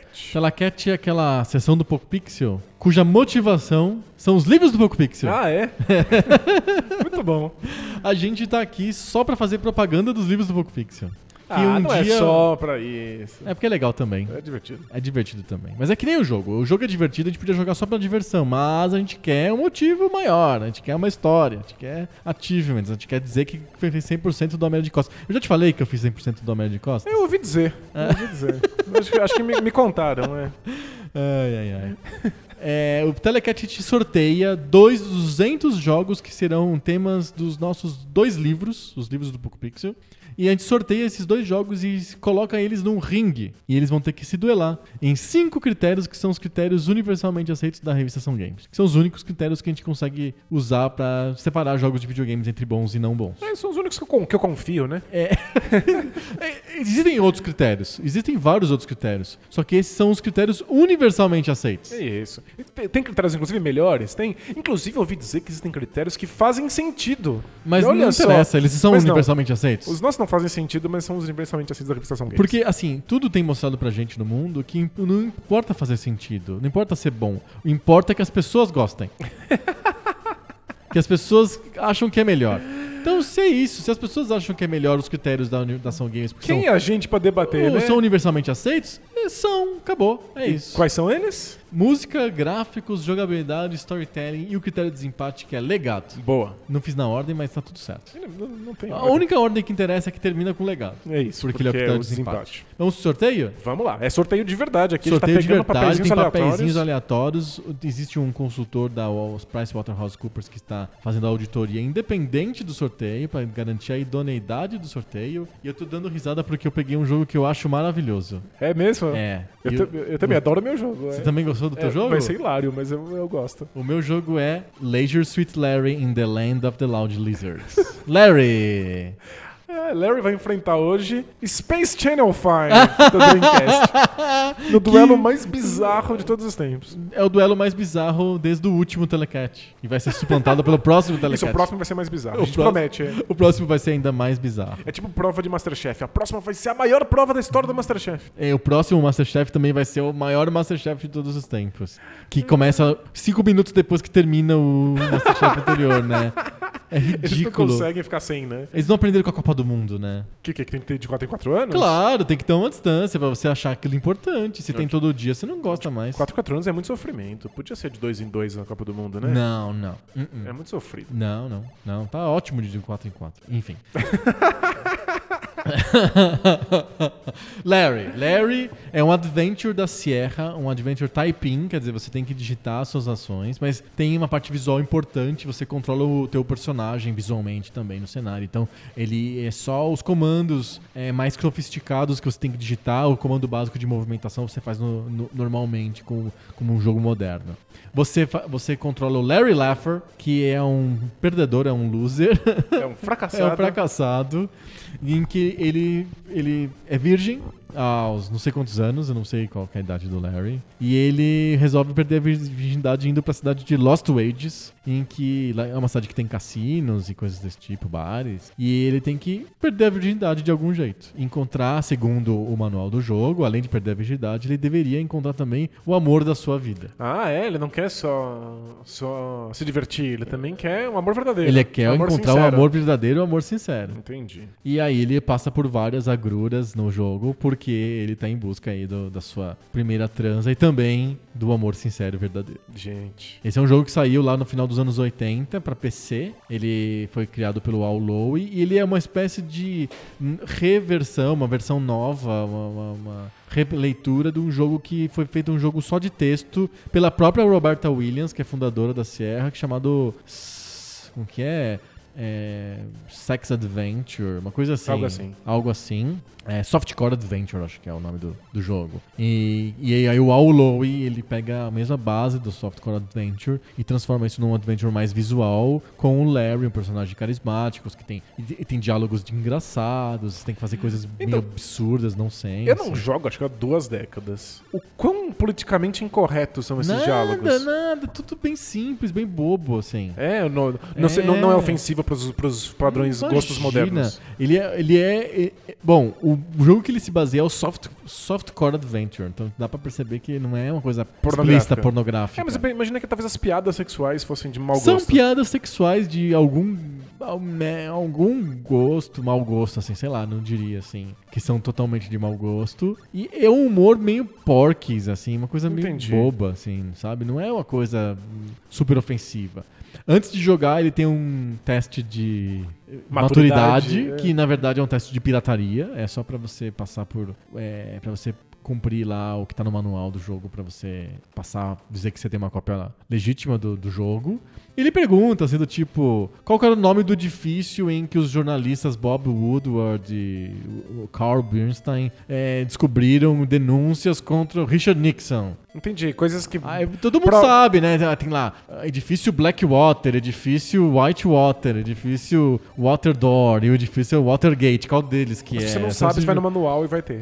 no manual tem e, e na- você deveria saber também na tua vida. Claro, tem muitas coisas sobre cultura pop americana dos anos 70 fica mais difícil. Mas em geral é assim, se você não veio de Marte ontem, você conseguiria resolver quase todas as perguntas do, do Larry. Saquei. Isso é divertido, era a primeira coisa que eu me divertia muito quando era criança, que eu Tentando achava... responder aquilo. O que, que é aquilo? Mas, nossa, quem que é Nixon, sabe? Tipo, hoje faz mais sentido, né? Mas pra uma criança brasileira dos anos 80, fica muito esquisito. O que, que você fazia pra responder isso? Qualquer letra lá, chutava. Ah, você chutava. Se, você acertasse três vezes, se você errasse, ele, ele fechava o jogo e você que abrir de novo. você tinha abrir de novo, né? Ele caía pro DOS. Puf, caía no DOS, aí você Nossa. chamava de novo lá, LLL. Nossa, a gente queria muito jogar, né? Meu Deus. É, a gente queria demais. Eu ado- adorava esse jogo. A sensação de você estar andando numa cidade, entrando no bar e falando com as pessoas. Falava, nossa, é a vida real. Eu queria muito jogo de vida real. Eu achava a vida real a coisa mais fascinante do mundo, É, assim. eu também. É, eu queria ser. Eu gostava de Revisit to Ransom, só porque parecia uma cidade em vez Isso, da o Shenmue. a floresta amazônica do Ninja Gaiden, sabe? É, uma coisa bizarra, assim. Com os cachorros de camisa de o força. Contra que tem nos robôs lá É, numa então. floresta. Tipo, não, eu achei legal, é uma cidade. Eu chamo o táxi. Eu escrevo assim, táxi, aí ele. Ei, táxi! Aí o táxi vem assim, Não, para. é incrível. E a ideia de que você escrevia parecia que o jogo era, Era livre. O que Não. é uma mentira deslavada, mas Ele não parecia, entende nada né? do que você escreve. Você vai digitando lá e Ele fala, não entendo. não entende. é. E o seu jogo? O meu é o Space Channel 5, Aham, um jogo de Dreamcast, um jogo do começo da vida do Dreamcast, que é é um jogo de dança, um jogo de música, mas na verdade ele é um jogo de, Ritmo. de ritmo, é um jogo um puzzle, né? Aham. É, o jogo te dá comandos que você deve repetir no ritmo de uma música. Então tem uma música. Tem uma música e aí os comandos são dados de maneira rítmica nessa música e aí ele pede que você faça Comandos são pra cima, pra baixo, aperta o botão B, A, C, essa coisa assim. Isso, por exemplo, ó, o cara faz uma musiquinha assim: cima, baixo, direita, esquerda, A. Aí você tem que Ah. fazer nesse ritmo: direita, baixo. Com esse espaçamento. Com esse espaçamento. Então, às vezes, a, a parte mais difícil é quando ele faz assim: direita, baixo. Aí ele fica um tempão em silêncio e fala: Ah! Aí você tem que fazer o direita, baixo e fazer, ficar o mesmo tempo em silêncio que ele ficou e apertar A. Perfeito. É, parece muito besta e muito simples, mas o jogo eh, implementa isso de uma maneira estranha, que às vezes um jogo de tiro, inclusive, em que você fica vendo alvos na tela e aí no, no ritmo da música você precisa colocar o lado que você está tirando e apertar o número de vezes o tiro que você precisa para matar esses inimigos. Mistura, assim, as Mas você tem que fazer isso no, no ritmo da música, porque você já Entendi. escutou como ela é. E às vezes tem desafios que você tem que fazer ao contrário. Então, é um inimigo que se falar pra direita, você tem que colocar pra Ah, esquerda. Você tem que pensar, ficar processando aquilo. Ah, difícil então. É extremamente difícil. É, existe uma graça de você acertar muito. Porque o jogo é sobre. e- esse é o momento bizarro da coisa. É sobre uma repórter do canal 5 espacial Aham. Que tá cobrindo uma invasão alienígena que, e os alienígenas estão forçando as pessoas a dançarem. Aham. Então você tem que dançar contra os alienígenas pra salvar as pessoas. E quando você salva essas pessoas, a sua audiência sobe, as pessoas vão assistindo mais o seu programa, e as pessoas salvas vão dançando atrás da repórter, que é a Ulala, criando uma grande massa, assim, um, É um, um sei lá, flash um, mob, assim. é um bom odor e de proporções intergalácticas, assim. É um quê? Bom odor é aquelas festas de japonês que fazem uma fila e todo mundo dança junto numa fila. É isso. Não é uma fila indiana, porque às vezes fica, de fato, dezenas de pessoas atrás de você e num blocão, assim. Aham. Mas todo mundo vai fazendo a coreografia junto com você. Sei. E é legal ver, por exemplo, se você salva uma velhinha, a velhinha dança diferente do que dança o gordão que você Aham. salvou. Sei. Então, a ideia é que você comece sozinho e se você vai saindo bem, você vai transformando. multidão. Você vira um clipe do Michael Jackson. Ah, perfeito. E é- a vibe clipe do Michael Jackson é tão forte que o Michael Jackson fez questão de estar no jogo. Ele era muito fã da SEGA, ele entrou em contato com a SEGA, ele quis estar lá, então você salva o Michael Jackson eventualmente, com coreografias do Michael Jackson. Legal. E aí ele dublou ele mesmo, agradecendo, ah, você me salvou, e aí ele pode dançar com você. Aham. E aí no Channel 5 Parte 2, que é um jogo mais sofisticado, Ele é personagem. tem vários personagens, o Michael Jackson é um deles. Aí você faz as coreografias dele, você. é, no meio da música você tem que dar os gritinhos dele pra entrar Faz parte dos ritmos. ritmos, os puzzles Exatamente. de ritmo. Muito legal. É excelente. Temos jogos de fases e de motivações totalmente diferentes pra consoles muito diferentes, plataformas muito diferentes. Separados por décadas. né? Décadas. Aí vamos ver o que, que, que sai desse telecat. Vamos começar por elemento mais óbvio para o Space Channel 5, que é música. Música. E aí, como que é a música do Space Channel 5? É, é uma música ridícula. É um pro- J-pop? É totalmente J-pop, é propositadamente bem ridículo e espalhafatoso, É, sei. mas é verdadeiramente divertido. São músicas que grudam na sua cabeça. Grudam- é, o J-pop é meio assim, né? Grudento, né? Aliás, inclusive, o J-pop e o K-pop são músicas que são pensadas para serem grudentas, né? sim. Não é grudento por acaso, é uma coisa, tem uma engenharia por trás. Então são músicas grudentas, eu consigo cantar elas na minha cabeça, inclusive com as direções corretas. Você tem elas na cabeça? Eu tenho. Ah, então canta aí.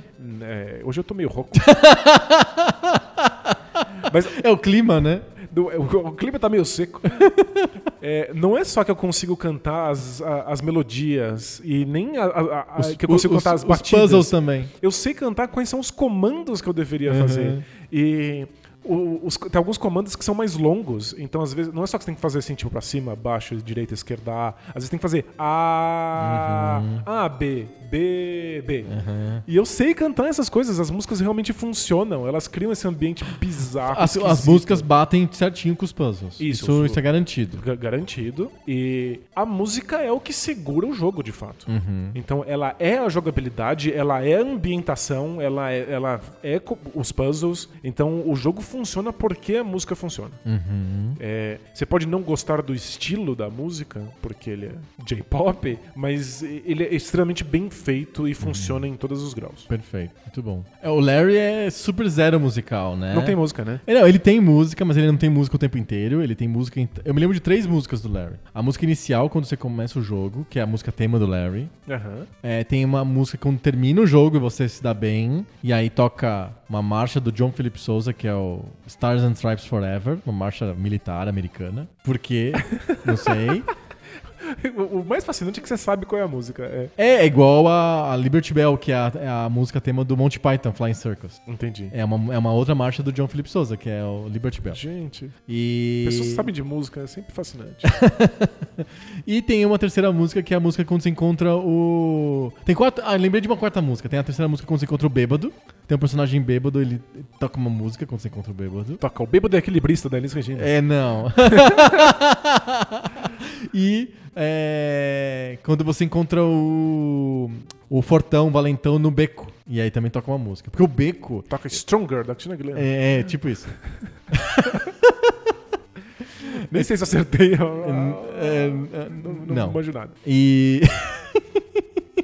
E aí, é, o beco, ele é o limite do jogo, para você não. Porque você pode andar livremente, só que se você anda livremente, tenta atravessar a rua, você é atropelado. Se você entra no beco, o, cara do beco te mata. Então é um jeito pra, tipo, limitar a área que você pode andar na O jogo cidade, é né? totalmente livre, vai pra onde quiser, só que se você for pro lugar errado, você morre. Isso. É, tem todos os lugares são errados, tem um lugar certo, mas você é livre. É, é a, fa- a famosa frase do Gigi que- de que somos todos livres pra fazer a coisa certa. É, é, é, exato. exato. É, é- é uma adaptação da frase famosa do Henry Ford, né? Que é? Você pode ter o carro que você quiser, desde que seja um Ford T preto. né?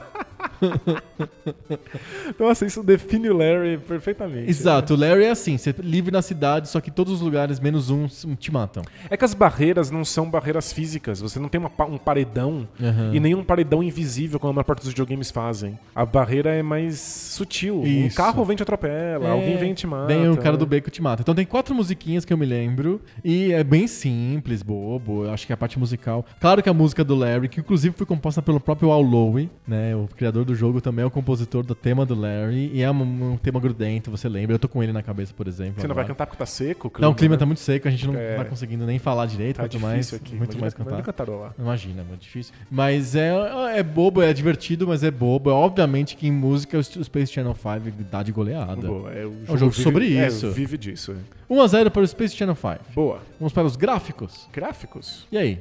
Então, o Space Channel 5 tem gráficos. Tem gráficos. O Larry também tem gráficos. É, tem, tem gráficos bizarros que não são o padrão do, do Dreamcast. Porque o, o Dreamcast se orgulha de ser um console 3D Aham. em que todos os jogos são inteiramente 3D. E meio cel shading, não é? O, o Dreamcast tem muito jogo cel shading. Tem alguns é? jogos cel shading, é, e mesmo que pareça 2D, né, são jogos 3D de fato. Uhum. O Space Channel 5, por ser um jogo de basicamente kick time events, você, você tem que apertar o botão na hora certa, se você não apertar ele, ela, a personagem ele pode se dar o luxo de usar coisas pré-renderizadas. Hum. Então, várias vezes você joga cutscenes que são feitas de CG. Perfeito. né? É um E- Dragon's Lair moderno. isso, e às vezes você. A, a, a Ulala, ela é feita em 3D, ela tá se movimentando e dançando, mas o cenário, a estação tudo espacial. pré-renderizado. É tudo pré-renderizado, porque não precisa não ser. Uhum. Então é um. Embora na época parecesse muito bonito, é uma coisa que envelhece muito mal. Esses gráficos pré-renderizados são muito esquisitos hoje. Parece que o jogo tá acontecendo em cima da- de um, um desenho ruim da, da, da Disney, assim, Sei, sabe? É, entendi. De um desenho da, da Pixar. Parece chroma key. Parece que é feito no chroma key do, Perfeito, do falha de cobertura. assim. Exatamente. Então é, é meio tosco. Mas o character design é sensacional. A Olala é uma personagem que ficou icônica. Uhum. É, o visual dela. Os alienígenas são divertidíssimos. O Michael Jackson, é, na Uhum. versão caracteriz- ca- caricata dele, é incrível. São gráficos muito legais. É que essa junção de 3D com pré-renderizado é muito bizarra e envelheceu mal. Envelheceu mal. É. E não acontece no 2. O 2 O 2 é melhor. o 2 é todo 3D, bonitinho, um jogo mais sofisticado. Entendi. No, o caso do Larry é os gráficos dos Adventures da Sierra envelhecem bem. Eles são muito simples. É verdade. E eles envelhecem muito bem depois de. é, lembra um pouco, por exemplo, o. O, o, O Manic Manic Mansion. Mansion. O Manic Mansion tem mais vício nos gráficos. Os personagens são cabeçudos e tal, então é mais divertido. O, o Larry, eles são. O Larry, todos os da Sierra, o King's Quest, o Space Quest, o Police Quest e tal, eles são bem simples e pa- padronizados mais pro sem sal, só que envelhecem super bem, então eu acho super charmoso os gráficos do Larry, assim. É, eu acho divertido. Eles fizeram várias versões remasterizadas do Larry. A gente tem pelo menos duas versões remasterizadas do Larry. E eu não gosto delas. Eu gosto da do Larry original. Com Tem gráfico razão. quadradinho. São gráficos muito charmosos, Muito charmosos. muito interessantes, bonitinhos, envelheceram super bem. Super bem, os cenários são legais. É difícil de brincar no cenário porque, assim, é um jogo de Adventure Typing. Então você, você tem que entrar no bar e pedir alguma coisa. Só que é tudo quadradinho. O que, que são aquelas Você não coisas sabe o que... que você pode pedir, não pode pedir. É, não tem no Manic Mansion, você passa o- a cruzinha lá e ele, Ele te diz o que as coisas são. são, né? Né? No Larry você tem que decifrar uns bitmaps super de pouca resolução. Mas, assim, eu acho super fofo, eu acho demais o- o- os desenhos do Larry. E ele tem uma coisa muito engraçada. Todos os diálogos que você tem com os personagens são no ambiente do jogo. Então você tá vendo de lado de longe. Tem o Larry conversando com uma pessoa que tá sentada no bar. Ele abre a boca que nem aqueles. Sabe aqueles bonecos do South Park? Sei, os, os canadenses no South Park. Isso, os Todos canadenses do South Park. Eles, eles abrem a boca assim com um Como se fosse movimento... o Pac-Man, Um assim. Pac-Man. Então o Larry também, ele fala assim e tal, e vai abrindo a boca. Quando você conversa com uma mulher que pode ser a- o amor da sua vida ou a- o interesse sexual, a conversa vira em primeira pessoa e você vê a, a, a mulher em um desenho, assim, bem realista, entre aspas. Parece, parece uma, um desenho de uma pin-up, assim, sabe? Tem a mulher comendo uma maçã, assim, tipo, é muito engraçado. Muda, o jogo muda completamente, vira um jogo de strip poker, digamos assim, com desenhos de mulheres pra serem Faz sentido, pra, pra serem desejáveis. né? Isso, não é aquele Não um bonequinho. pixel, é. Exato. Mas é, é, o, o gráfico é muito legal. As animações são engraçadas. Por exemplo, quando o táxi chega, é bonitinho. Quando você é atropelado e vai pra uma fábrica de Larrys, então você é substituído. É um jogo, é um adventure que tem vidas. Porque você, mo- como você morre no beco e, no- atropelado, Você tenta de você novo. tem umas- com- algumas quantidades de vidas lá. Então, como que eles, eles ens- ensinam pra você que você tem mais vidas? Tem uma fábrica de Larrys, eles montam outro Larry e te jogam de vo- volta pro cenário, assim. E mostra, é uma animação bonitinha. É quando você dança com a tua, o seu interesse sexual romântico lá no, na, no boate, tem uma cena de dança muito legal, muito engraçada. Então a animação é bonitinha, tudo é legal, assim. Acho que é, se não fosse o tema Porks, ele é um jogo fofo. É um jogo fofo, é. Eu gosto do character design do Space Channel 5. Eu gosto muito do clima é, espacial neon Hello Kitty que o É jogo bem Hello tem. Kitty É mesmo, muito. né? Mas eu acho o Larry muito mais charmoso, muito mais interessante. Acho que o ponto de gráfico é, É, do eu, Larry. eu também acho. Eu, eu queria ter uma camiseta do Larry falando a senha. Que é Ah. uma cena clássica do Larry, que já vou dizer a senha, não, preciso, não tem nenhum spoiler nisso. É Ken Sent Me. Tem que Que Ken, o- é o Ken Williams, que é o marido da Roberta Williams. Foi, foi ele que te mandou. Foi ele que te mandou. Então você fala isso pro cara, ele deixa você entrar. e tem uma camiseta que vendem nos Estados Unidos que é ele falando Ken Sent Me. Que legal.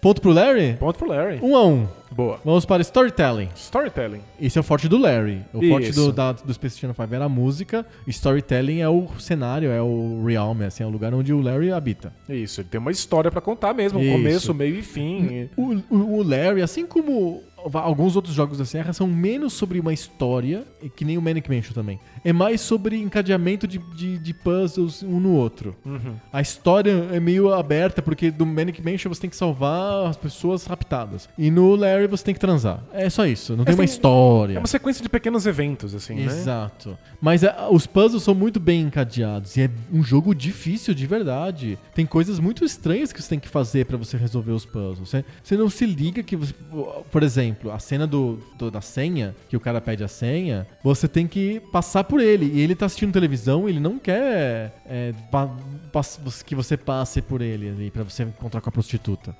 Então o que você precisa? Absurdo, esse jogo é um absurdo. É um jogo absurdo. Você tem que encontrar com a prostituta e eu tenho um cafetão que não deixa você passar por lá. Ele tá, ele tá, ele tá bloqueando a porta. O que você tem que fazer? Você tem que conseguir o, o- o controle remoto da televisão. Pra você trocar de canal e fazer ele se interessar pela televisão, pra ele parar de prestar atenção em você e ficar Entendi. olhando pra televisão. Só que onde que tá o controle remoto?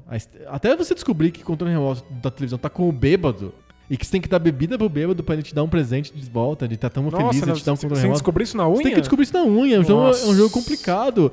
Com, um- com uns puzzles de adventure diferentes do modelo LucasArts, que são bem mais simples, de Mais misturar objetos. né? Esse não, você tem é muitos personagens, tem que falar com os personagens e coisas loucas. E pra você dar a bebida pro bêbado, você tem que comprar no bar. Então, tipo, é uma solução do puzzles que tem seis etapas. É difícil É porque- você ver esses puzzles tão compridos nos jogos do É LucasArts. que a gente tá falando de jogabilidade sem querer, mas é que, em geral, o- esses adventures, você pega itens e você descobre que você vai usar eles depois. No caso do Larry, você precisa saber que você precisa desse item, senão É. você não vai pedir por ele. Isso, você tem que fazer tudo o contrário. Então É. você tem que pensar, como que eu vou passar pela. Porque o bar não tem puzzle. O único puzzle do bar é você passar pelo cafetão. É. E aí você tem que fazer tudo o contrário, você tem que voltar. É, Adventures, já você pega o item e fala assim, isso vai ser útil depois. Mas no Larry você tem que pedir pelas coisas, você tem que ativamente procurar por elas, Os você tem que escrever and, a isso, os desgraça. point and clicks da LucasArts, você coleciona tudo, porque uma hora vai ser útil. O Larry, você não sabe o que colecionar porque não tá posto pra você. Não, os objetos não estão lá. Você tem que pedir, você tem que fazer alguma coisa. Perfeito. Então, tipo, é um jogo bem difícil,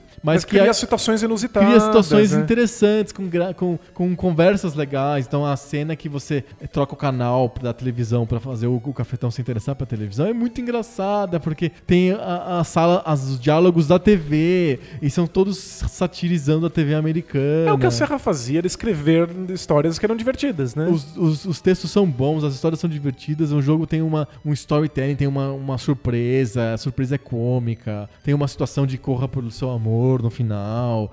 É legal, a storytelling do Larry é campeão. É, o Space Channel 5 tem uma historinha, porque é essa repórter que quer aumentar a audiência enquanto ela salva o mundo que, que tá sequestrado por alienígenas que fazem as pessoas dançarem. ela tem rival no- de uma outra emissora que ela encontra Que e é desafia Space pras Channel danças. 6. É, Não lembro. É, tem vários personagens que vão aparecendo nessa história, os diálogos são divertidinhos, mas é, é toda na pegada de que você tá jogando um musical. Uhum. E o. Sabe quando o musical, a história não faz absolutamente nenhum sentido, porque o que importa é que as pessoas estejam dançando todo mundo atrás das outras? É isso, é um musical e o o jogo sabe disso, então ele é ridículo de propósito. Aham. A história é completamente boba e esquecível. Você pode jogar sem história?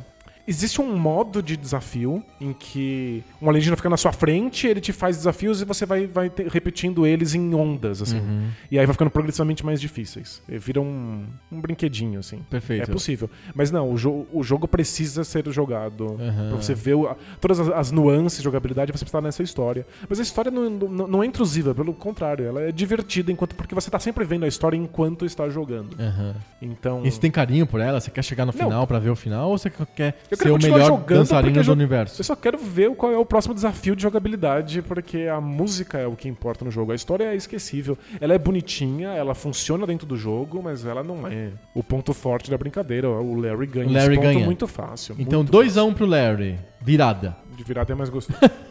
Vamos para o último critério antes do critério de desempate, é o critério jogabilidade. jogabilidade. E aí tem jogo. Aí eu acho que tem um desafio.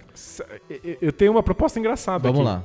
Os dois jogos têm a mesma jogabilidade. Você acha que o, o Space Channel é um puzzle e o, e o Larry também é um puzzle? É, eles são dois jogos que funcionam exatamente nesse mesmo modelo. Você dá o comando certo, o jogo faz a coisa correta. Você dá o comando errado, o jogo diz que você pune. falhou. Uhum. É só isso. O Space Channel 5 te dá uma série de comandos, você aperta eles e pronto. No Larry, você tem que escrever os comandos corretos. Se você escrever os comandos errados, o jogo não faz nada. Uhum.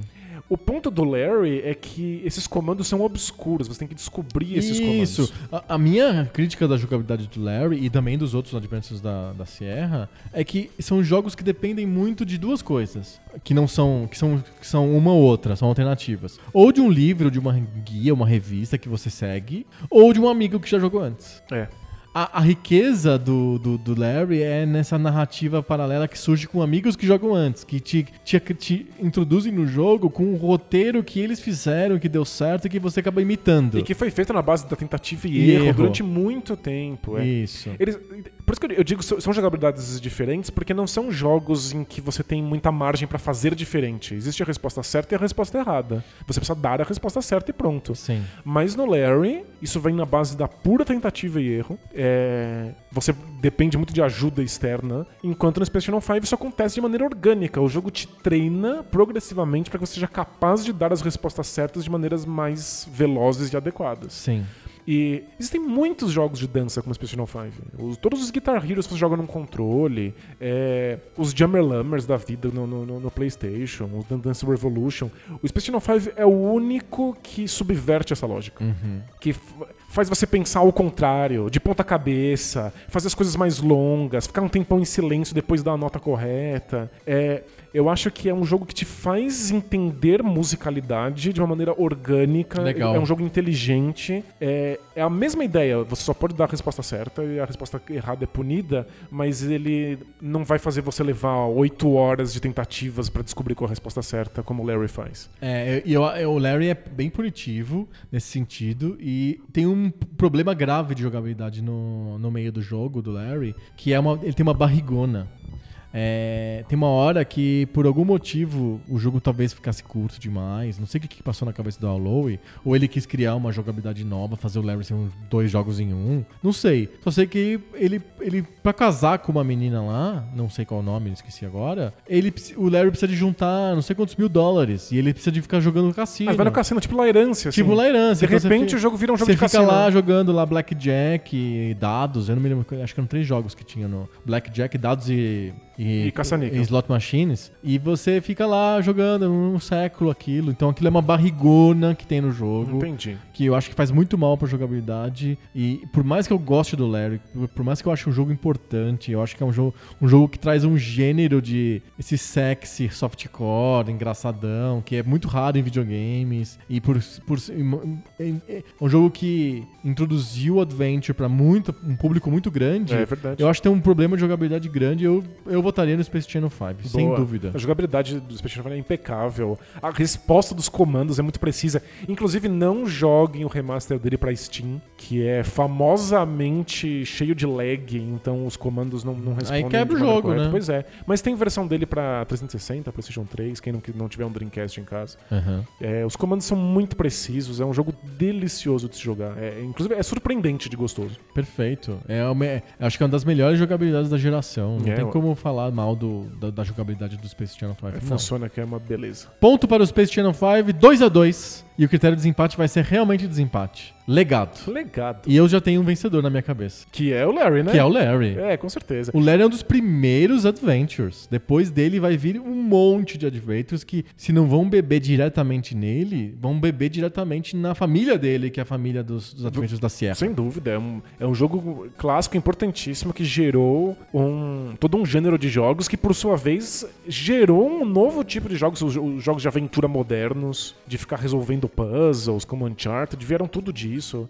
É um das coisas, um dos pilares da indústria dos videogames. Exato, Adventure é um gênero extremamente importante e o Larry é um dos primeiros. E assim, o gênero que ele, o subgênero que ele coloca de um sexy, estilo pork, assim, um softcore, não não frutificou por causa de várias questões aí moralistas da indústria e tal. Mas é, ele, ele em si gerou continuações, tem Larry 1, 2, 3, 4, 5, Sim, 6, sim, é nenhuma verdade. delas presta. Ah, o bom realmente é o, é o primeiro jogo, o jogo original. Mas assim, ele introduziu a ideia de ter diálogos engraçados que a LucasArts vai usar a exaustão. Pois é. Piadinhas em todos os lugares. É, a, ideia de ter uma interação entre o, o jogador, o personagem e o jogador direto. O Larry volta e meia, fala com o jogador, ele quebra a quarta A parede barreira. o tempo inteiro. Então, tipo assim, E a sensação de liberdade é uma coisa que vários jogos tentaram simular.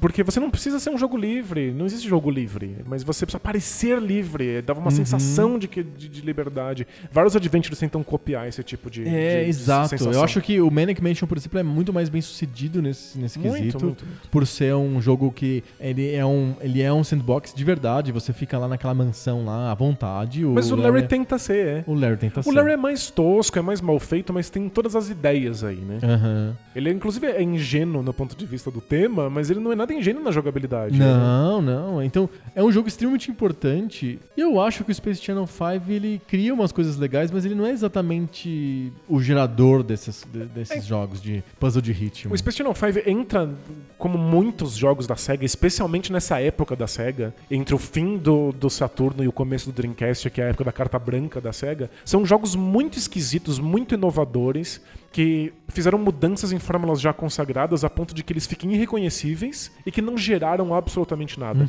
Geraram uma legião de fãs da esquisitice da SEGA. Aham, ficaram pelo. Virou uma coisa cult. É essa coisa de mantenha a SEGA esquisita. Todo mundo queria que a SEGA fosse essa esquisitice que durou 3, 4 anos entre o Saturno e o Dreamcast. E o Channel 5 é um dos grandes ícones disso. E a Ulala fez algum sucesso, ela foi apresentar o VMA numa É, época. é uma personagem que CG. deu certo, né? Ela aparece em alguns outros jogos da SEGA, quando, a SEGA tá tentando mal e porcamente lembrar sua história. Mas não criou legado, os jogos de música não foram por esse caminho. Eles foram pelo caminho das bandas e depois foram abandonados. Os jogos de música têm muita dificuldade de funcionar. E a SEGA não foi pra frente. O, o- o legado é nulo, mas é um, é um momento importante da, da SEGA criando coisas diferentes, que não vão ter filhotes, mas que são é, esquisitas e charmosas e apaixonantes. Tipo, é um jogo que tem muitos fãs, PlayStation 5, se você for na internet vai descobrir legiões de pessoas que gostam do, do, do PlayStation 5, mas é só dele, porque não tem nada que vem depois disso. Perfeito, acho que é um padrão da SEGA nesse, de verdade mesmo. E os jogos de dança e ritmo acabaram indo pra uma outra vertente muito diferente do Space Channel 5, eu acho. Uma vertente mais de jogo de festa, muito mais casual, que não tem storytelling, que não tem desafio o contínuo. É o Fighter é uma experiência single player, é pra você Isso. jogar sozinho. Os jogos de dança história da viraram Lala. todos jogos de Tem festa. razão, é. Em que eu tenho que ter quatro pessoas e tem que balançar o corpo, não é pra ficar no controle apertando botões. O mesmo Guitar Hero tem que ter uma guitarra é mais legal do que você ficar no controle. É, mas o, o engraçado é que quando você fica preso a uma guitarra ou a um- uma coisa da dança, a jogabilidade é puramente habilidade. Aham. Vão vir sempre os mesmos puzzles, né? Você só tem que apertar esses botões na, na velocidade que eles vêm. O Space Channel 5, por estar contando uma história, ele tem uma liberdade em jogabilidade muito maior. Sim. Já tem muito mais coisas interessantes que você faz. E é difícil descrever essas coisas. Você precisaria ver um vídeo do Space Channel 5, 1 e 2, pra ver pra onde, vai parar essa, essa jogabilidade de ritmo. Mas são coisas muito diferentes. Então é por isso que, embora tenha, as coisas foram pra outro caminho, ele não deixou filhos, ele é o único que faz uma jogabilidade de ritmo que é verdadeiramente interessante. Que não é só repita apertar de botões. Perfeito. É isso. Eu acho que Legado fica zero. bem claro que o. Não, eu acho que tem um legado legal do, do, do Channel 5. Não chega a ser zero, mas não compara com o do Larry, que é um. É, é um dos pais fundadores do gênero Adventure. Exato, que é um pilar É um pilar super importante que hoje, né, morreu, até até o Telltale morreu mesmo e tal, mas Morreu de fato. morreu de fato, mas é, foi por muitos anos um pilar, um staple food do computador, do PC, dos jogos de PC. É isso. Eu acho o Larry extremamente importante. Ponto para o Larry, 3 a 2 ele vence o Telecat do Poco Pixel. Uau, venceu Space Channel 5, que eu gosto muitíssimo. Tá né? vendo? Não dá, dá pra perceber o quão apaixonado eu sou pelo jogo. Não, é, é um baita jogo e é que o Larry é foda, né? O Larry, o Larry é um, uns, uns jogos basilares aí da história dos videogames. É fantástico. Muito bom, fechamos? Fechamos? Excelente. Semana que vem então a gente volta com mais papo novo. Sobre o videogame, velho. Valeu! Tchau!